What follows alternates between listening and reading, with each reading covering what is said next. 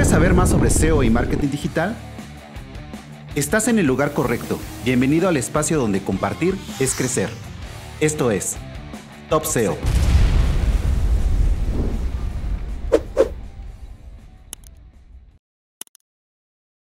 Hola, bienvenidos, bienvenidas a un nuevo episodio de Top SEO. Hoy tenemos una gran invitada, una gran amiga, gran profesional y gran mentora. Ella es Jessica Guerrero. Jessica, ¿cómo estás?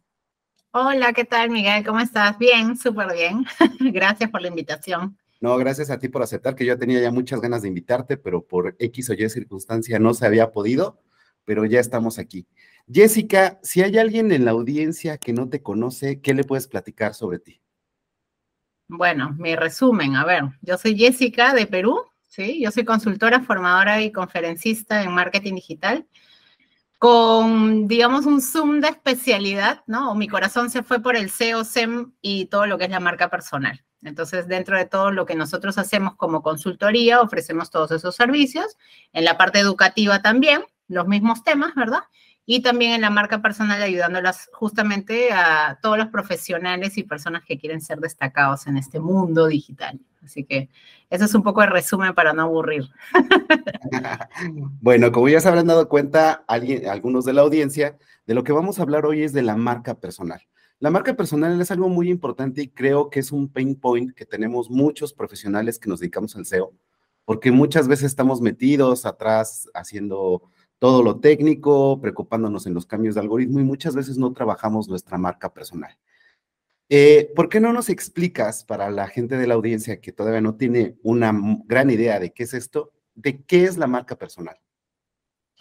Bueno, a ver, primero partiendo desde la base, ¿no? La marca personal eh, ya lo hacemos todos, aunque la gente no se dé cuenta. ¿No? Entonces, todos los días nos levantamos de la cama, nos peinamos, bueno, espero, ¿no? Nos peinamos, nos bañamos, salimos a la calle o hacemos teletrabajo, pero estamos ahí peinados, ¿no? Ok, todos estas, estos contactos que estamos teniendo con las personas, porque trabajamos con personas al final, estamos dejando algo de nosotros en cada día, eh, sea que seas independiente o dependiente en alguna empresa, estás comunicándote todo el tiempo y cuando te comunicas tú estás dejando ciertas ideas en la cabeza de la gente. Entonces es por eso que la gente a veces te dice, oye, tú eres que eres especialista en esto o aquello. Entonces, sin darnos cuenta, vamos marcando eso, ¿no? La gente nos va conociendo por lo que nosotros mismos decimos, pero a veces no somos conscientes de lo que estamos o cómo lo estamos dirigiendo y por eso a veces la gente no entiende qué hacemos o no le sacamos partido a eso. Entonces, la marca personal es todo lo que la gente dice de ti, pero cuando tú no estás presente, básicamente. Pero la regla es, oye, tú ya estás haciendo marca personal, entonces, ¿por qué no hacerlo consciente? Exacto. Y hay un enfoque que tú manejas siempre, que es el hacer SEO para la marca personal. Y ahí fue donde, donde, nos conocimos en el SEO de Perú ya hace algunos ayeres.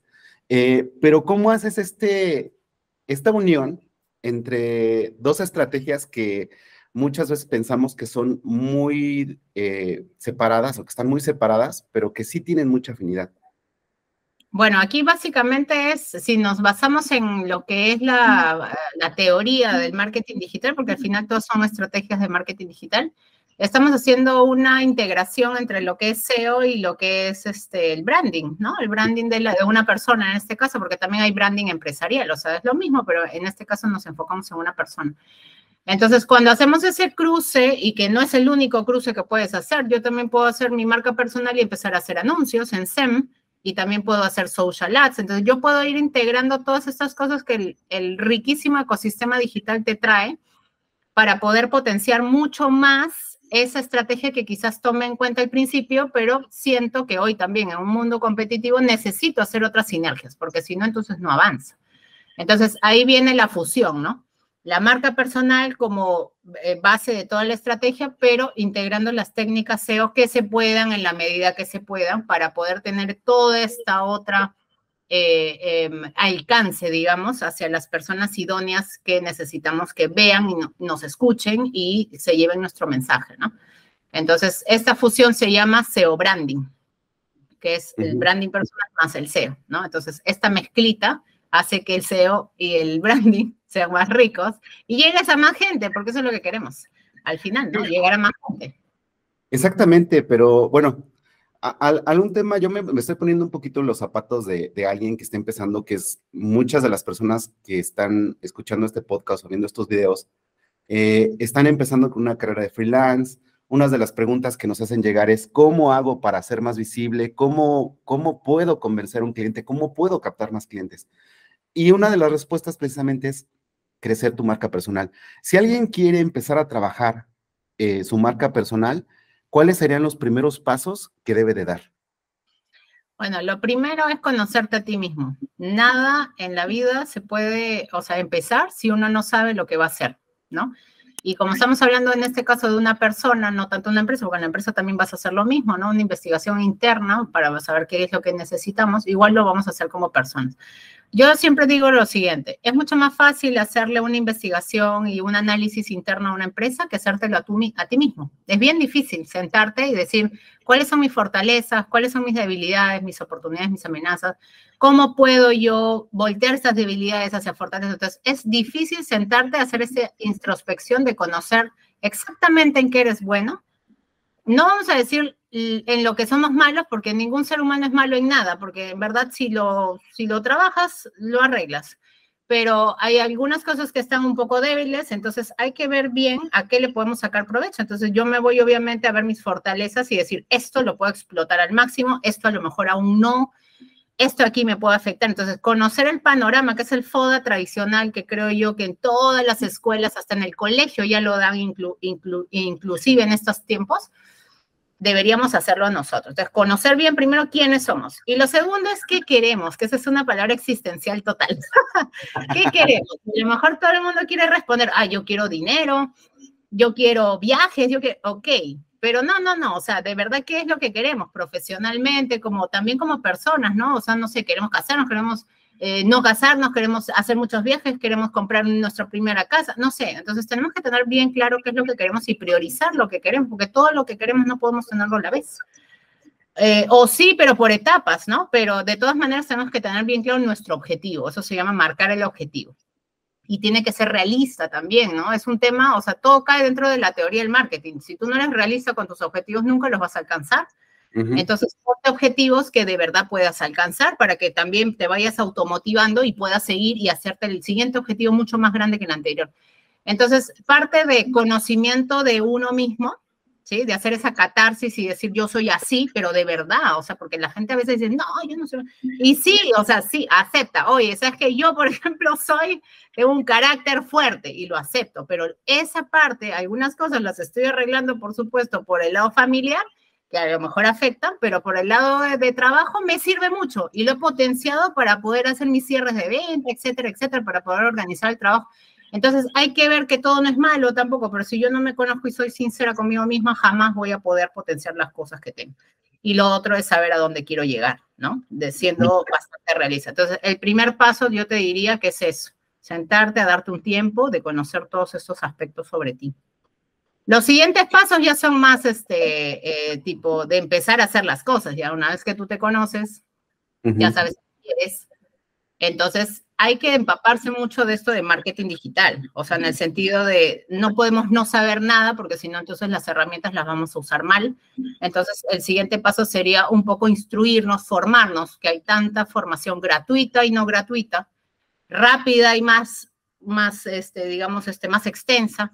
Y entonces escoger la que sea viable, pero sin saber no podemos meter la mano en ningún lado. Eso sí yo lo recomiendo. O sea, no metas la mano donde no sepas, porque lo que vas a hacer es perder tiempo y dinero. Entonces hay que instruirse. Si nos toca de que nos puede ayudar alguien, genial, le podemos pagar a alguien porque nos ayude que sea o tenga esa expertise, bien, pero normalmente no es así. Entonces nos toca esa parte de instrucción. Sobre todas las estrategias de marketing digital para ver qué puedo aplicar.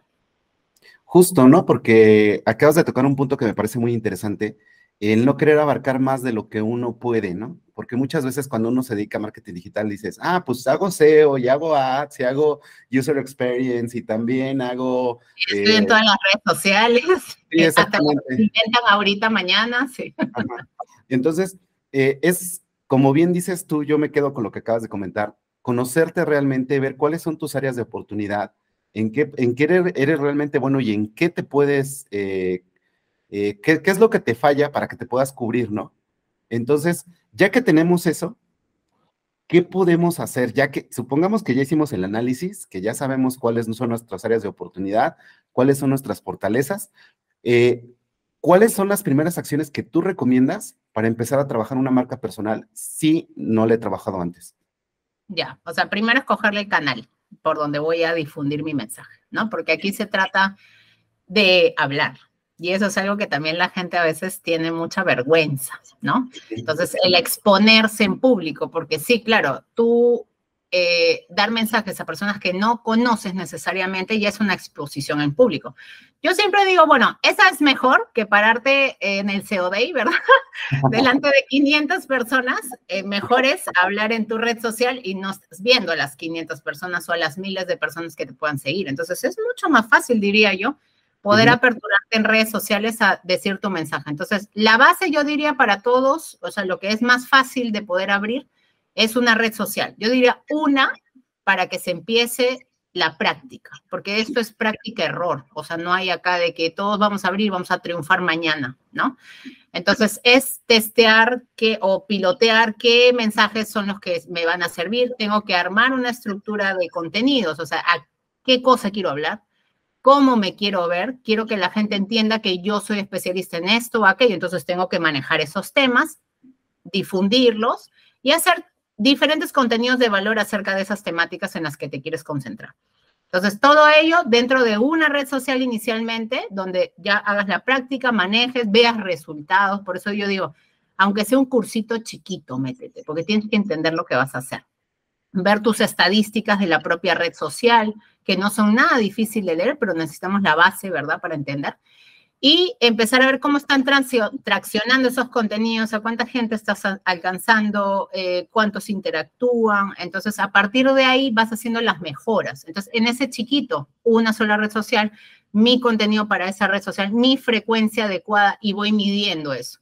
Entonces, una vez que uno ya maneja eso y ves que los resultados ya van siendo los que tú esperas, ¿verdad? O sea, vas incrementando seguidores, vas incrementando alcance, vas incrementando interacciones y ya la gente incluso te empieza a hablar por inbox, ¿no? Inbox, email, depende de la red social que escojas. Entonces, tú ya sientes que lo que estás haciendo está trayendo a la gente y que está interesando, ¿no? En los comentarios también, todo eso hay que analizar. Entonces, una vez que ya estamos listos, ya estamos súper, este, o sea, todo eso ya lo llevamos súper bien, podría ser la alternativa ya empezar a ampliar a otro canal.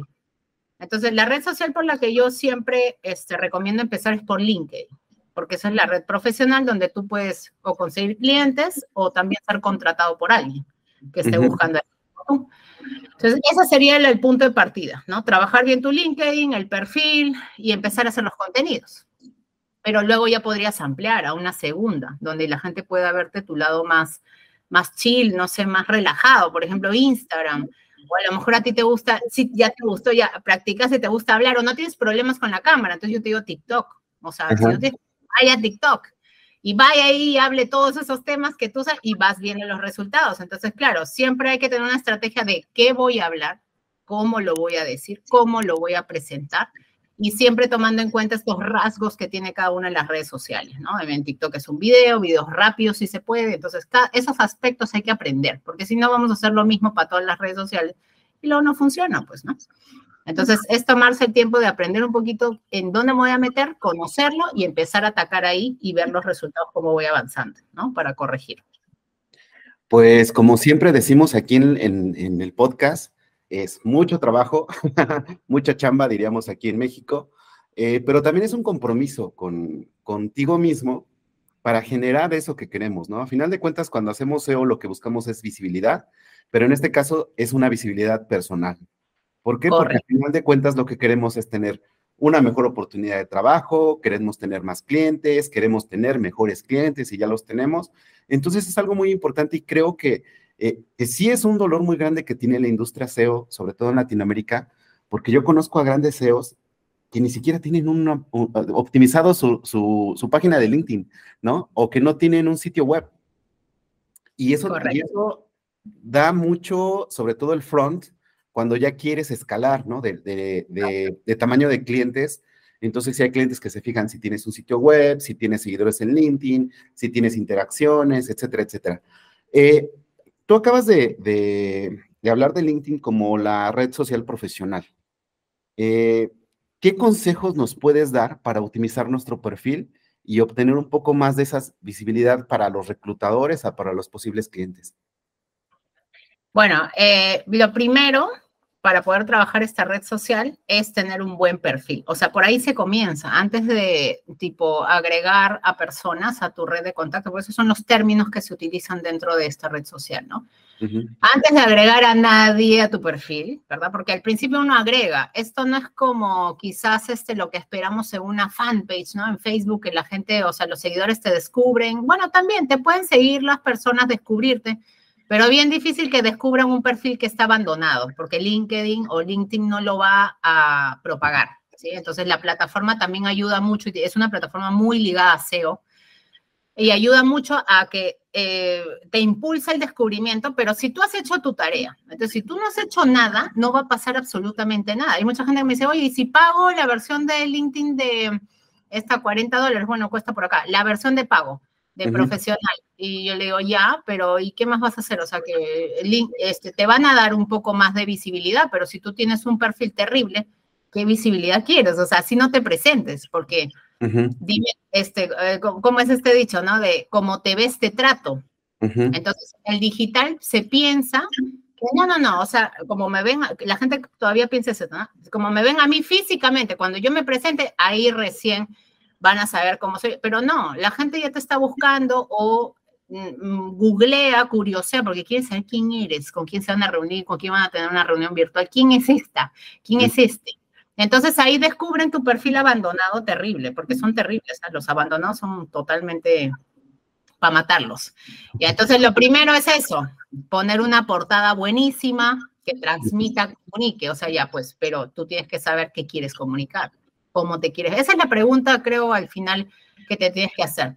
¿Qué necesito que la gente entienda que hago yo o cómo me quiero ver para la gente? Entonces, yo, por ejemplo, en mi perfil, les invito a todos a entrar a mi perfil, eh, tengo, yo, yo, quiero ser, o sea, más allá de todo lo que les he contado que hago, yo quiero irme por lo de las conferencias internacionales. O sea, yo quiero hacer eso. Ese es mi objetivo de vida ahora. Mañana no sé, porque si quiero cambiar opinión y si me da la gana, lo hago.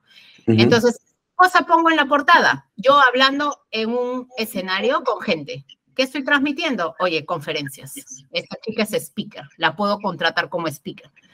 Entonces, ¿qué cosa quiero transmitir ahí? La portada no es para poner un paisaje, como hace mucha gente, ¿no? Pone paisaje, pone unas cosas abstractas, la gente es la muerte. ¿Y qué transmite eso? Nada. Entonces, ese es el momento. La portada es tu publicidad que no le pagas a nadie y entonces transmite cosas, ya estás diciendo cosas. La foto. La foto es el, de verdad que si yo te pudiera sacar todo un ramillete de fotos terribles que la gente no sé por qué piensa que son decentes, es como para decir, ¿qué criterio estás usando para presentarte al público? la foto es indispensable, una buena foto profesional. Y eso es lo que yo le digo a la gente también, invierte en ti, por Dios, o sea, queremos mucho que nos paguen un montón, que los clientes nos valoren nuestros servicios y nos paguen un montón, todos queremos más plata, pero no queremos invertir ni, ni un centavo. Y entonces eso no es lógico. Así como las empresas invierten para poder vender sus productos, porque si no, no venderían, nosotros también tenemos que invertir para vender nuestros servicios, sean los que sean, de dependiente en una empresa o independiente. O sea, da igual, vendemos lo que hacemos. Entonces tenemos que vernos bien. Esa foto es trascendental. Un buen estudio fotográfico, invierte para tu foto, esa foto te va a durar porque no la tienes que cambiar a cada rato como el Instagram, como el Facebook. Te va a durar unos seis, ocho meses, le cambias. Entonces, tienes una buena foto profesional que dice mucho de ti y transmite un montón de información. Entonces, ahí ya comienzas con el, mejoramiento del perfil. Y luego viene el hecho de sentarte a poder llenar todos los pasos que tienes. Que tiene 25 cosas por llenar y cada una de ellas tiene su profundidad. Entonces, tenemos que sentarnos no a vaciar currículums. Podría ser un punto de partida tener nuestro currículum al lado y ver qué es lo que va a ir. Pero más que nada es sentarnos a redactar una buena presentación en cada uno de los lugares que hemos trabajado, en cada una de las eh, cosas que hemos estudiado, si hemos hecho voluntariado, si tenemos publicaciones que hemos, este, eh, ¿cómo se llama? Hemos hecho en los últimos tiempos, o sea, todo lo que tengas, sácalo, ese es el momento, porque el currículum no es lo mismo, la gente piensa que esto es el currículum. El currículum una hoja. Si tú presentas más, ya nadie lo lee. Y en el currículum tienes que poner una dosis de lo que eres para que luego te den la entrevista. El LinkedIn no es un currículum, es una cosa mucho más amplia, mucho más flexible, donde tu marca personal se está exhibiendo y tienes la completa información. Entonces, la idea es sentarte a complementar tu información, que eso mucha gente no hace. ¿sí? Por ahí iría yo. O sea, el perfil es importantísimo primero de optimizar, así se llama, de pimpear, ¿no? Pimpea tu perfil. Justo que tiene que ver mucho con hacer SEO, ¿no? Porque a final de cuentas, si queremos posicionarnos como un referente en la industria que manejemos, pues tenemos que utilizar las palabras clave que sean interesantes. Tenemos que, eh, eh, bueno, eh, porque, bueno, este, aquí la, audiencia va a saber que tú me has ayudado mucho y que me, has dado muchos tips. Claro, este perfil que yo te acabo de decir que te tienes que sentar a redactar, o a lo mejor le pides a ChatGPT, pero tienes que tener un borrador, por Dios. O sea, la gente piensa que ya no va a hacer nada con el ChatGPT, ¿no, Miguel? Tienes que tener tu borrador, ya, aunque sea, pues, haz, eh, mejor el currículum que tenías, pon todas las cosas y eso, dale al chat GPT para que te lo lea, lo aprenda, lo comprenda y luego saque otro estilo, un mejor desarrollo de cada una de las cosas que has puesto ahí. Pero el borrador lo tenemos que hacer nosotros. Y como somos especialistas en SEO, eso es algo que todo el mundo no tiene a favor, y entonces es un golazo. El hecho que puedas hacer tu análisis de keywords y le digas al chat GPT, oye, mira, todas estas son mis keywords, tienes que añadirlo al perfil, voy a hacer el perfil de LinkedIn, y entonces que te dé las ideas. O sea, yo lo digo más por el lado de, a lo mejor por la redacción me ayuda, ¿no? Porque ahora para optimizar tiempos, para que lo puedas hacer, porque si no, entonces decimos, bueno, hago lo de mi cliente, hago lo de mi jefe y lo mío lo abandono. O sea, lo dejo ya, después lo hago, después lo hago. Entonces, apaláncate de estas herramientas para poder avanzar. Entonces, integrar esas palabras claves en todo el perfil por completo va a ayudar a que el perfil lo entienda el sistema, el algoritmo y lo pueda jalar en las eh, impresiones que tiene, porque la gente busca, busca por palabras claves, busca por nombre de personas, busca por empresa, las personas que trabajan ahí. Entonces, ¿cómo se ponderan esos resultados? Gracias a las palabras claves que tenga el perfil. Porque entonces no está saliendo o está saliendo en la cola, la cola nadie la ve, obviamente. Fíjate que también ahorita tocaste un punto muy interesante que a mí siempre me ha llamado mucho la atención, es eh, qué quieres contar, ¿no? ¿Qué quieres contar en tu perfil? ¿Cómo quieres que te visualice la gente? Este ejemplo que tú diste hace ratito de, de yo quiero ser eh, speaker, entonces pongo una foto en la portada donde yo estoy hablando en un escenario y hay gente. Desde ahí estás empezando a contar una historia. Entonces, ¿Qué tan importante es aprender a hacer este storytelling en la marca personal? Bueno, tan importante como lo hacemos en la marca empresarial. O sea, la gente no quiere escuchar eh, realmente lo que tú eres. Tienes que contártelo en una historia, darle un contexto atractivo, ¿no? Y entonces, claro, esta es una técnica que también, viste, entonces deberíamos entrenarnos en saber esta técnica, cómo va, cómo funciona y hacer nuestros testing de redacciones para que pueda transmitir eso justamente y contar la historia. Entonces, un perfil es una historia de cada persona. ¿Cómo la cuentas tú?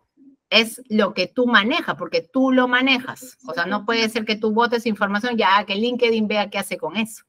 Entonces, nosotros dirigimos la historia desde la portada hasta el final, que son las empresas de intereses que sigues. Esa es la última parte de LinkedIn.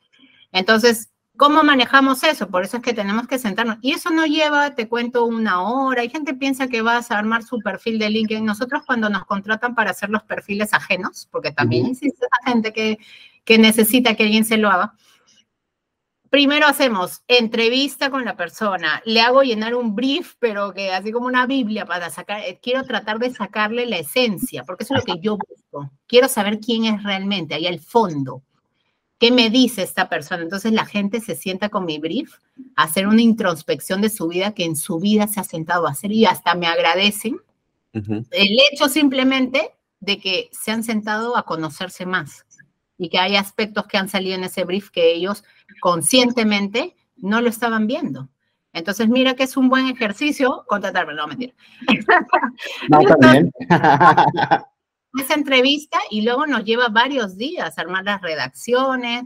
Mira, no es mi, o sea, no es mi CV, ¿viste? También le pido el CV. No es mi, no soy la persona, no la conozco, pero la conozco a través de toda esta información que me da y ya le, yo le, yo le doy el twist marketero, que a lo mejor, claro, por, dependiendo de la profesión de la que venga, su estilo de redacción y tal es muy técnico a lo mejor. Entonces ya le das ese lado vendible a las cosas y ordenar la información para que se vea armoniosa desde que comienza, que va con la foto, hasta el final que termina, ¿no? Entonces, es un proceso de varios días, te cuento, con mucha investigación, porque incluso, claro, como no, no soy yo la que estoy haciendo mi perfil, necesito conocer bien eh, a quién voy a ayudarle. Entonces, eso, eso lo siento a que hagan introspección. o sea, de todas maneras, hace el ejercicio, sí o sí. Exactamente, porque como comentaba hace ratito, es mucho trabajo y también es aplicar, eh, salir de esta área de confort que muchas veces tenemos eh, los profesionales SEO, porque este podcast está muy enfocado para, para la gente que, que, hacemos SEO, y empezar a, buscar este tipo de habilidades que tenemos que desarrollar en otras áreas, ¿no? Como el storytelling, como precisamente ver cómo puedo mejorar un perfil. Eh, no solamente, aquí tocaste un punto bien importante, también hay un área de, de oportunidad de negocio, ¿no? Si lo, si, lo, si lo hago bien, mucha gente te va a decir, oye, te encontré por LinkedIn, ¿cómo puedo hacer que la gente también me encuentre en LinkedIn, ¿no? Entonces, ah, pues yo te optimizo tu perfil y ya, entonces tienes un ingreso. Claro, es que de todo hay un negocio, Miguel. Lo que pasa es que la gente no se sienta a analizar qué sabe, y por eso es que es importantísimo, incluyendo las propias empresas, que los equipos se sienten a saber qué miércoles hacen bien en su vida. Y eso se puede potenciar. Como uno de mis mentores que recuerdo me dijo hace años, diversifica. O sea, tienes este conocimiento, pero primero tengo que saber qué conocimiento manejo más que otros, porque habrán cosas que yo sé más que otras. No necesito, esa es otra cosa también que a veces tenemos miedo. No necesitamos saber todo del todo, porque no somos Dios. ¿ya? Y en este caso, nuestro ejemplo de SEO, no somos Google, Google lo sabe todo. Google es el Dios del SEO. Ya, no somos Google, no lo vamos a hacer, no somos Dios, jamás lo vamos a hacer. Entonces, reconócelo en lo que eres bueno y en lo que no, déjalo ahí. ¿ok? Ya habrá momento de trabajarlo si quieres o si no, simplemente tenlo ahí o ya conozco básicamente estos conceptos, perfecto. Pero lo que sí es ese, ese primer paso, ¿no? Reconocer en que eres bueno, para luego tú decir, ok, mira, en esto que soy bueno, ok, puedo poner a lo mejor una agencia o un servicio de consultoría independiente, perfecto, esa es una parte, te vendrá flujo de clientes y ahí tienes tu platita de lado. Oye, ¿sabes qué? A mí no se me hace difícil enseñarle a otras personas. Más bien, mira, nunca a lo mejor este, aprendí a ser profesor porque hay una carrera, obviamente, para la parte pedagógica, pero se me da muy bien hablar y entonces la gente me entiende y mucha que, me han agradecido. Entonces, oye, ya pues, ahí tienes otra, otra vertiente de ingresos, otro flujo.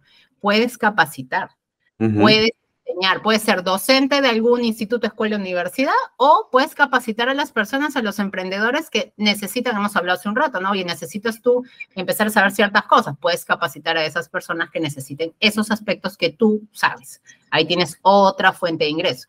Oye, no me da vergüenza hablar en público. Puedes empezar a salir en conferencias y que te paguen por ello. Entonces, cuanto más grande te hagas ahí, te irán sacando ya de otros países, etcétera, etcétera, y te irás haciendo reconocido en otros lados. Hay una carrera por ahí por seguir, en la capacitación, en la educación también, en la parte de servicios también, y a lo mejor dices, no, yo quiero trabajar en una empresa, en un área. Perfecto, vas, trabajas o postulas, ¿no? Y tienes un mejor perfil que el resto para ese empleo, y ahí puedes tener carrera, pero además ser docente, porque no choca, no tiene nada que ver una cosa con la otra, ningún trabajo te va a prohibir ser, hacer docencia o capacitación no chocan. Entonces tienes varias cosas por hacer. Incluso a lo mejor tu negocio, tu modelo de negocio te ha salido tan bien con la estrategia y tal, no sé qué, le puedes enseñar a otros empresarios como tú que recién están comenzando a que vean el modelo y que sigan los pasos. Hay mucha gente que necesita esa ayuda, esa asesoría. Entonces, mira, no es, no es competir tanto, sino también ayudar en, el sector en el que nos encontramos, gracias a que eh, eh, sigues capacitando a otras personas como empresarios también. O sea, no siempre son personas profesionales, también son empresarios que no saben cómo manejar el negocio y tú ya lo manejas. Ahí tienes otro producto que vender y así te puedo decir más cosas, pero bueno, también puedo poner, no sé, pues un servicio de una tienda ahí con consultores este, de marketing, que no haya. puedo hacer un evento, una conferencia de marketing y empezar a vender entradas ahí para educar también. Entonces, mira cuántas cosas de una sola eh, cosa que tú manejas bien. Fíjate que, sí, esto de, de diversificar me parece extraordinario porque también creo que es un pain point que tenemos en el mundo del SEO, ¿no? En el mundo del SEO tenemos muchos vicios y uno es de, esto es mío y yo sé cómo funciona y entonces no le voy a decir a nadie. Ah, ¿Por qué? no. Porque, porque esa es mi receta secreta, ¿no? Tal cual.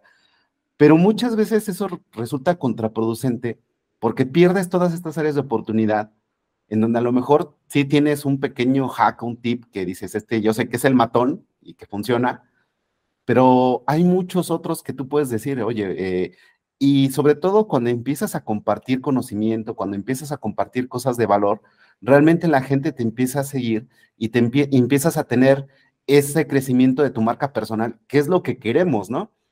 Que aquí toca mucho lo que decías hace un momento, ¿no? Todos queremos ganar más, todos tenemos, queremos tener mejores clientes, pero no queremos hacer lo que nos corresponde, ¿no? No queremos, no queremos hacer.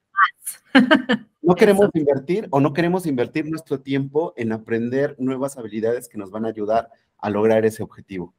Eh, ahorita tú ya nos abriste un mundo de posibilidades de todo lo que se puede hacer, pero es precisamente esto, ¿no? Con base en el conocimiento y compartir ese conocimiento. Eh, ¿Qué otro consejo le podrías dar a alguien que esté empezando? Porque hay muchos, eh, muchas personas que se están acercando al SEO o que están empezando una carrera o que ya tienen una carrera pero no han trabajado su marca personal. ¿Qué les dirías para que se animen a hacerlo? Porque necesitamos que el, el entorno SEO de Latinoamérica eh, eh. se mueva mucho más. bueno, ahí mira, yo lo que puedo aconsejar es lo que yo misma he pasado. ¿No? Porque es distinto cuando te aconseja alguien que a lo mejor no hace lo que está aconsejando. Entonces es un poco distinto poder ver materializado ahí las cosas. Uh -huh. Yo seguí lo siguiente. Yo tuve un profesor en algún punto, ¿verdad? Un mentor, yo le llamo el mentor porque, claro, te cambian la vida y entonces ya, lo, ya los ves como mentores. ¿no? Yo tuve un profesor que me dijo todo esto y yo seguí las, los pasos.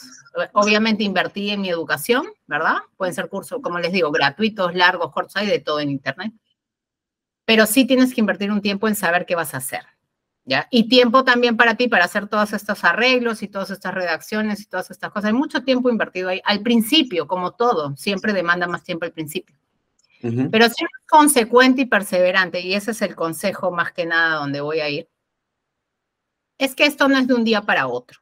Entonces la gente, y gracias al TikTok, yo, el TikTok a mí me gusta, ¿ya? Pero yo lo llamo el maligno. Gracias al maligno, porque todo es rápido, ¿no? Videos súper rápidos, o sea, y tienes como una desesperación mental por ver y consumir. Y, y, fuera de eso ya se, ya se ha materializado, o sea, sales del TikTok, todo lo quieres rápido. Ya, esto rápido no se va a dar. Eso no existe. Es como el SEO. El SEO, así como los clientes cuando dicen, oye, sí, pero llama, el próximo mes ya salgo en Google. No vas a salir olvídate. Yo les digo así, ¿eh? en su cara, no vas a salir, olvídate. Vamos a trabajar y vas a salir ya. Listo. Entonces, esto es así. Esto toma tiempo. ¿Cuánto tiempo? No lo sé porque yo no soy Dios, pero si tú trabajas y perseveras como todo en la vida, todo esto va a dar sus frutos y sí lo da. O sea, es como, no quiero decirlo como una plantilla, pero es como un patrón. Tú haces el paso 1, 2, 3, 4, lo haces bien, ves tus resultados, revisas, rehaces, etcétera y eso en algún punto explota. Entonces vas creciendo poco a poquito y cuando ya coge, como una máquina, coge ritmo, empieza a llegar, a llegar, a llegar. Y luego nunca para, pero nunca para siempre y cuando tú lo alimentes. Entonces, si la gente piensa que hacer la marca personal es solamente abrir el LinkedIn y poner esto, no sé qué, y luego no hacer nada más, entonces eso no va hay que hacer eso. Y luego, como les digo, ampliar a lo mejor otros canales y a lo mejor utilizar publicidad, porque no, también invertir en publicidad un poquito, puedes invertir por aquí, por allá, vas a ver cuántas cosas te puede traer la publicidad. Además de eso, salir del Internet, porque estamos ya, claro, el teletrabajo y toda la modernidad y todo, pero necesitamos también que la gente nos palpe, o sea, la verdad, que la vea, te cruce la mano. Entonces busquemos también espacios de conferencias o lugares profesionales donde podamos asistir, donde estén hablando de nuestro tema, vayamos a conocer gente, a presentarnos.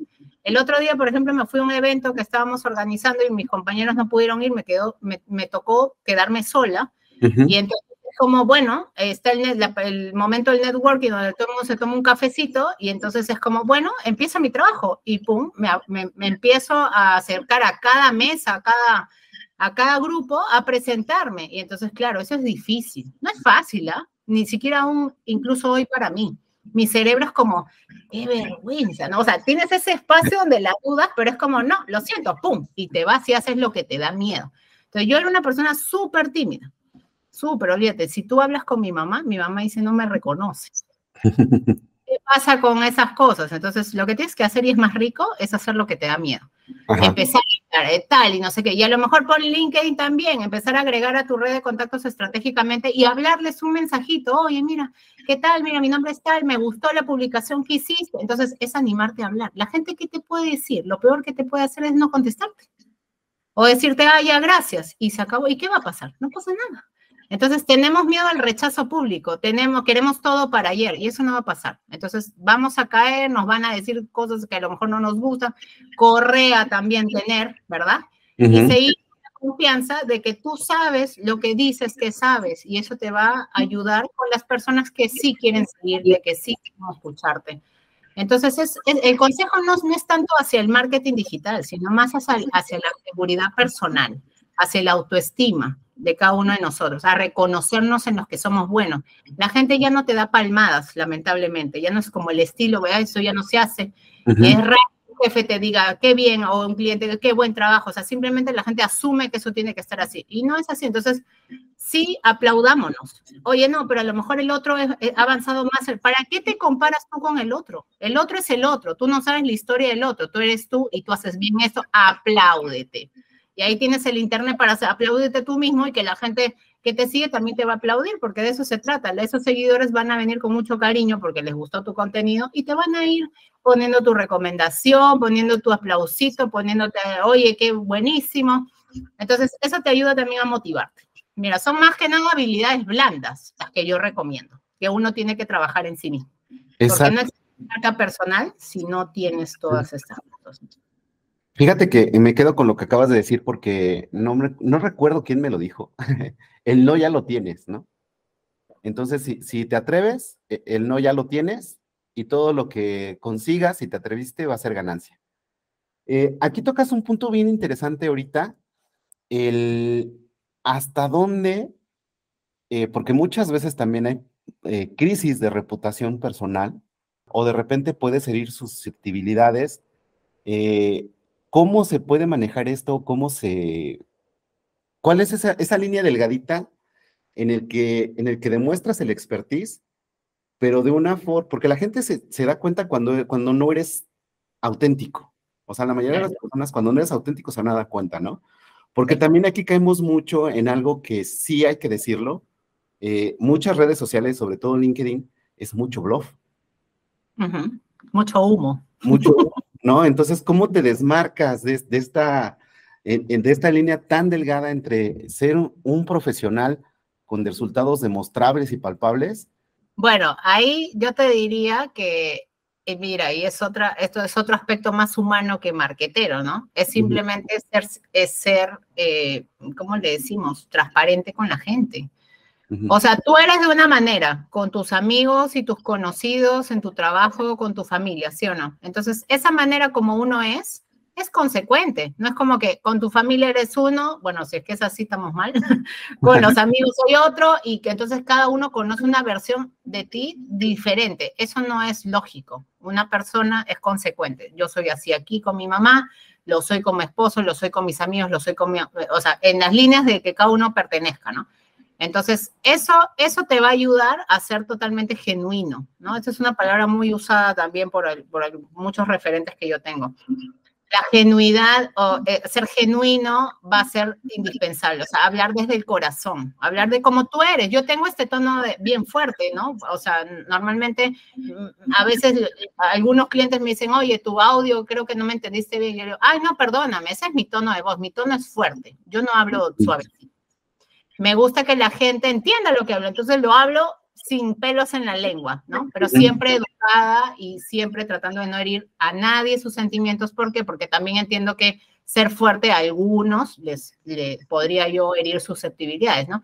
Entonces, de todas maneras trato de ver, y he ido acomodando, no quiere decir que de la noche a la mañana yo ya manejo de mi speech y toda la vaina, o sea, lo he ido acomodando en el tiempo. Al principio de todo, yo he sido gerente, jefa en, otras, en otros este, eh, rubros en ventas, por ejemplo, estuve mucho tiempo. Y bueno, años después me he enterado que la gente lloraba por cómo le hablaba, ¿no? Unos lloraban y otros eh, normal, porque hay más susceptible, pero eso tú lo aprendes en el camino. Y si no te lo dicen, es bien difícil también aprender. Entonces es bueno también que estar, eh, debemos pedir en nuestro entorno más confiable algún feedback, ¿no? Que nos den constructivo también para ir tipo eh, haciendo esos matices, que a lo mejor nadie es perfecto, pero sí lo vamos construyendo. Entonces yo ya sé qué hablar, cuándo hablar, cómo decirlo, no decirlo, decirlo fuerte para que la gente se concientice, pero no herir a nadie. Entonces, al final soy yo misma, nada más que he aprendido a modular las cosas y por prueba error, prueba error, a darme cuenta, pedir feedback. Yo le pido feedback a mis capacitados, a mis alumnos, a mis clientes, a todo quien pueda, le pido un feedback. ¿Qué te pareció? ¿Cómo lo hice? ¿Qué, qué te parece mi equipo? Entonces, siempre estoy pidiendo, no para que me machaquen, sino para que me digan con cariño también, porque el feedback es importante darlo bien. Se puede mejorar, porque como personas siempre tenemos una opción a mejorar. Entonces, ahí para no sonar a que no eres tú, lo único que digo yo es, oye, sé tú mismo, porque eso es lo que aprecia la gente. La gente no quiere vende humos, este, la gente no quiere estos bluffs que dices tú, o sea, la gente quiere ver a gente, porque somos personas. Entonces, cuanto más tú seas, es lo que la gente le va a encantar. Si tú finges, se nota, se nota. Entonces, aquí es simplemente ser nosotros mismos, pero encontrar nuestro tono. Porque de todas maneras estamos hablando hacia personas y también tenemos que respetar a las personas. O sea, todo el mundo no piensa como nosotros, todo el mundo, ser empáticos, ¿no? Ser empáticos. Eso es lo que te diría. O sea, ahí, ahí vas bien, la gente te quiere. Todo el mundo no te va a querer, eso también hay que aprender. Y no nos podemos bajonear. Van a haber haters, porque la gente está loca. Eso es lo que yo le digo a todo el mundo. La gente está rayada. Y hay días que está un día y hay días que está rayada casi todos los días. Pero no por eso, o sea, si es una minoría, siempre mejor que hablen de ti a que no hablen, digo yo. Y justo también es, es, un poco del miedo, ¿no? Que mucha gente dice, bueno, yo no me expongo porque me van a decir cosas o me van a, a criticar, ¿no? Pero el feedback es muy importante y sobre todo eh, creo que tenemos que tener dos cosas muy conscientes que tú acabas de hablar, ¿no? La suficiente humildad como para aceptar el feedback, aunque realmente creamos que hagamos las cosas muy bien, pero lo más probable es que va a haber cosas que hagamos no, muy mal. ¿no? Porque no somos perfectos ni somos Google, como tú lo dices, me, me encantó esa palabra. Eh, y sobre todo, ese, esa red de apoyo, ¿no? De gente que te dice, oye, muy bien, o sabes qué, mira, muy mal, ¿no? Sí.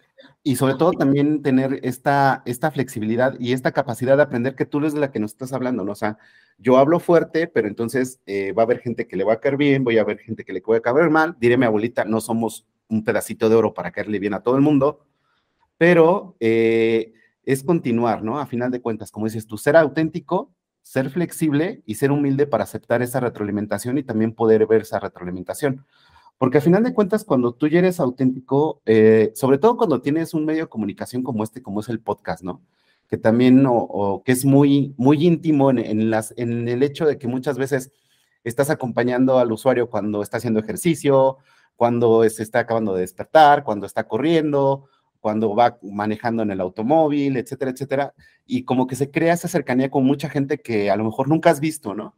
Y a mí me ha tocado que de repente en un evento llega una persona y te habla de una manera muy familiar. Y, al, principio yo tengo que aceptarlo, me sacaba mucho de onda, o sea, como que me quedaba, eh, ¿qué pasa, no? Hasta que precisamente un amigo me dijo, y le hace, eh, hay gente que te escucha en el podcast, hay gente que te, que te oye cada, cada, cada capítulo, o que ha ido varios capítulos muy seguidos, o sea, porque descubrieron el podcast y empiezan a oírlo seguido, y a final de cuentas están acostumbrados a oír tu voz, tu tono de hablar, etcétera, y sientes que esas personas ya las conoces, ¿no? Ya te conocen. Y, y, aparte también es muy importante el que esté uno consciente de eso, y también muchas veces eh, no hay tantos haters, o sea, si hay gente que te va a tirar hate, pero hay gente que realmente siempre te va a tirar muy buena onda y te va a decir, oye, fíjate que a mí me gustó mucho esto que platicaste o lo que dijiste o me ayudó este consejo. Y eso está súper genial porque realmente ahí es donde ves el impacto del trabajo que realizas, no solamente para ti, ¿no? Porque también, como lo acabamos de decir hace un momento, eh, sí, todos queremos tener mejores clientes, todos queremos tener una mejor facturación, ¿sí? pero también se trata también de, apoyarnos como comunidad y de compartir el conocimiento para crecer todos en conjunto, porque entre la comunidad sea más profesional en varios aspectos, pues lógicamente si nos unimos, vamos a tener un mercado mucho mejor y más educado, que eso es lo que queremos, ¿no? Que a final de cuentas tenemos un pain point muy grande, sobre todo aquí en Latinoamérica, que lo hemos platicado mucho cuando hemos estado eh, comenzando, Jessica, es la educación, ¿no? y la educación tiene que empezar por nosotros mismos también. Entonces, me gusta mucho todo esto lo que acabas de decir. Siempre eres muy eh, bondadosa con tu conocimiento. Directa, y demasiado directa, ¿no? Eso es algo que, mira, al principio en, en, otros trabajos que tuve que no eran de marketing, yo no toda la vida estoy en marketing, eh, a veces no caía muy bien, pero que mira, tú también te la buscas en donde encaja tu personalidad. O sea, no todos tenemos que seguir un patrón. Ay, sí, el exitoso tal tiene que ser yo tengo que ser así. No, tú vas, si te conoces, vas a encontrar esa, eso que le puedes explotar en qué parte. O sea, hacer algo que te haga feliz, trabajar en lo que te hace feliz, que te desenvuelvas bien, que ahí, digamos, puedas desarrollarte como persona. Eso también es importante. Mira, yo eh, en mi carrera profesional, el marketing lo llevo ya en mi vida y en mi corazón porque yo respiro esto. Yo me levanto pensando en campañas, pero no es que porque sea workaholic, que también soy un poco, pero es porque es parte de mis preocupaciones, de hasta algunas veces he soñado con palabras claves, te cuento. que estoy sacando palabras claves. O se me ocurren ideas en mis sueños, en mis sueños sigo buscando, ¿no? Este conocimiento. Eh, pero eso lo llevo seis años y lo he descubierto, yo tengo 41, entonces hace seis años, a mis 35, descubrí en lo que soy buena y que no lo estudié en ese momento, yo soy ingeniera de sistemas de carrera base, o sea, no vengo de marketing, tengo una maestría en marketing, sí, pero a partir de eso es que yo descubro, por eso es que me la busqué, yo dije, tengo que hacer algún cambio, voy a hacer esto, ok, y ahí descubro este, esta pasión, me meto más ya por mi lado, porque es que no hay forma, tú tienes que seguir aprendiendo por ti mismo. Todos los cursos no aguantan todo lo que necesitas, entonces tienes que empaparte, leer, la gente no quiere leer ya, escuchar podcast, ver referentes, o sea, tienes tanta información. Y entonces, mira, a cualquier edad puedes encontrar lo que te guste, donde encajes a lo mejor. Y es cierto lo que tú dices, o sea, haters es el mínimo, ¿ah? Yo que yo recuerde a mí, no sé, me tendrán miedo a lo mejor. me tendrán hasta miedo de decirme, porque como yo soy directa, yo te contesto a ti, te lo contesto en el comentario, te lo contesto por el o te mando un audio y te hago concientizar, o ¿sabes qué? Ya, ya, va, y te digo, te parcho, como se dice acá. Entonces, a lo mejor no sé si la gente tendrá, este, me tenga miedo o no, pero igual siempre es una minoría. O sea, si hay algo que ahí que no es de buena onda y tal, siempre será una minoría, porque claro, tu estrategia es llegar a quienes ese mensaje debe llegar. Entonces, claro, como va a encajar dentro de la gente que necesita escucharte, esa gente te va a querer. Y esa es la que te motiva a seguir adelante, ¿no? Que te dicen cosas muy lindas, oye, esto me ha servido en la vida, no sabes, lo apliqué en mi trabajo, o sea, de eso recibes, si tú haces y compartes todo lo que tienes de verdad sin egoísmo, la gente te lo agradece y lo incorpora. Entonces, al final es como yo a veces me frustraba antes y decía, no me va a alcanzar toda la vida, mi papá murió joven, no me va a alcanzar toda la vida para poder hacer todo lo que quisiera yo en la vida. Entonces, es que decidí? Voy a empezar a dar el conocimiento, mi conocimiento, el que yo tenga a otras personas, porque eso también lo decidí a los 35, para que ellos, a través mío, con mis conocimientos, que ellos puedan luego, obviamente, ser más grande que el maestro, vayan y lo hagan. Y esa será mi forma de hacer y abarcar todas las cosas que me hubieran gustado hacer en la vida, que no me va a alcanzar el tiempo ni tampoco, yo no tengo tantas fuerzas. Entonces, mecanismo de pulpos que estoy creando, ¿verdad? Y, me feliz y me satisface y, es bonito tener reconocimiento de la gente. Entonces, la marca personal también te ayuda a automotivarte, porque la gente misma te da ese input todo el tiempo, ¿no? Y entonces es bonito hacerlo y vivirlo.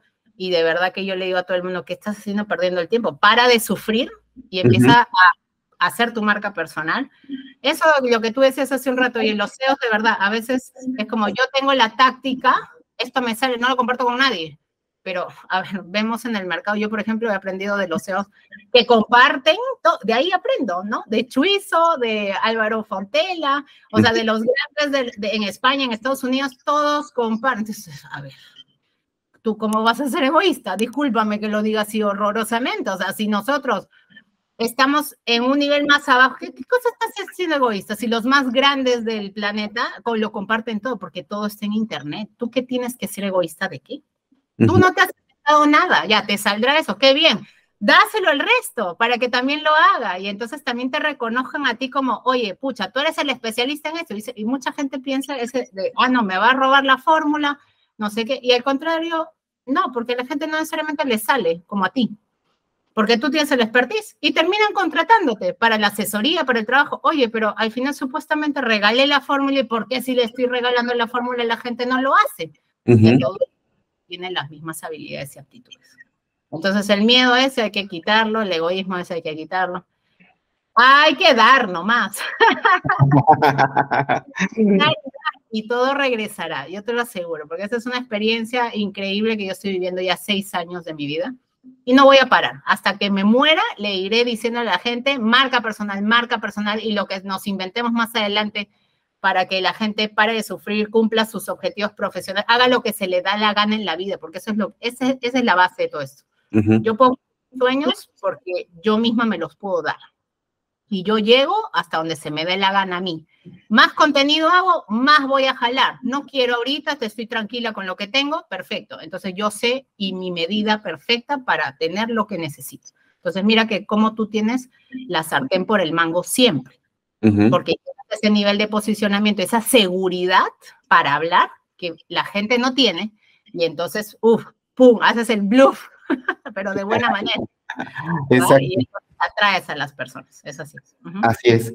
Jessica, como siempre digo aquí en el podcast, se me fue volando el tiempo, ya llevamos más de 40 minutos platicando y me consta que podemos platicar más tiempo. Ahora. Eh, te agradezco mucho que te hayas abierto en tu agenda tan apretada este, este espacio para compartir con nosotros. Y lógicamente aquí siempre están las puertas abiertas para cuando gustes compartir todo esto que es, muy interesante y que considero que es algo que tenemos que trabajar en la industria SEO de, México y Latinoamérica. Y de verdad, Jessica, si alguien quiere contactarte, ¿por qué medios lo puede hacer? Bueno, a mí simplemente me tienes que googlear, ¿viste? Entonces, todo buen SEO debe aparecer en Google, porque si no, no existe, ¿viste? Entonces, simplemente me googleas como Jessica Guerrero Jarama o Jessica Guerrero y seguramente voy a salir. Y tengo todas mis redes sociales, entonces normalmente por donde les plazca y les sea más como WhatsApp, Instagram, Facebook, yo estoy ahí conectada siempre, esa es mi vida. Así que cuando quieran, nos ponemos a charlar, porque a mí me encantan estos temas. Y cuanto más la gente me jala la lengua, ahí estoy. me canso. Mira, que descubrir algo que te gusta tanto que ya no, ya no se siente tanto como trabajo. No, Eso también es Exacto. Exactamente, ya haces lo que, lo que a uno le gusta. Jessica, de verdad te agradezco mucho y estamos en contacto. Listo, Miguel. Muchas gracias y a todos que estén bien. Así que un saludo desde Perú.